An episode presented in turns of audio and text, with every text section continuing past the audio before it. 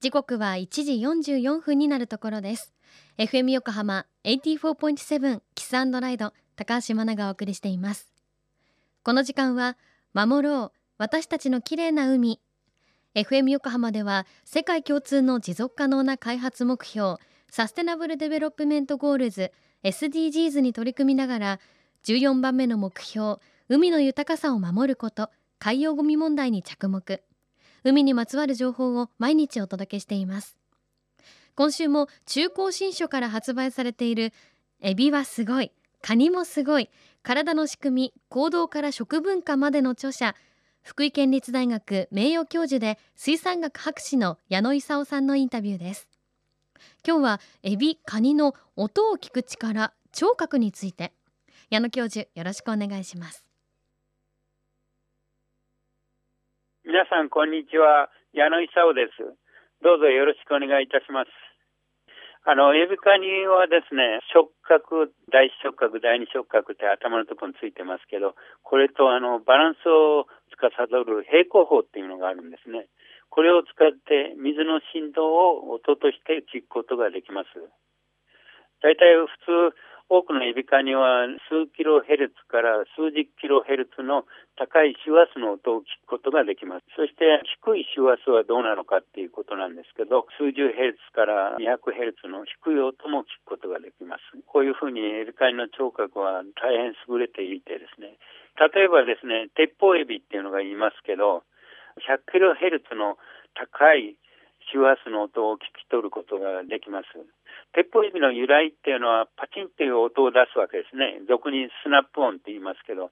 それで鉄砲エビはピストルシリンプとかあるいはスナップシリンプって言われますけど、この音が実は非常に高いんですね。で、その音を聞き取ることができるようになってるわけです。鉄砲エビはだいたい4センチぐらいの大きさですけど、それよりも小さいエビを時々、まあ、食べるために、この獲物を狩るわけです、その小さいエビを。その時にですね、鉄砲エビはこのパチンという音を利用するわけです。このパチンという音はですね、実はそのハサミを閉じるときに泡が発生するんです。で泡が弾けたときにパチンと出るわけです。で、この泡が弾けるとですね、強い衝撃波が出るわけです。秒速27メートルぐらいの速さで衝撃波が出るわけで、この泡が破裂するときにはですね、衝撃波だけでなく、強い光とですね、プラズマも出るわけです。で、このハサミを閉じるときのスピードですけど、これものすごく速くてですね、時速97キロの速さで、ハサミをパッと閉じると泡が発生するわけです。で、その閉じる時の筋肉の力はなんと我々人間の筋肉の力の4倍ほどもあります。そしてこういったあのハサミを閉じた時にできる泡が破裂した時の衝撃波はですね、どれぐらい強いかと言いますと、ハサミから4センチほど離れたところのですね、小さな指をですね、倒すか殺すのにも十分な力です。福井県立大学名誉教授の矢野勲さんありがとうございました。わ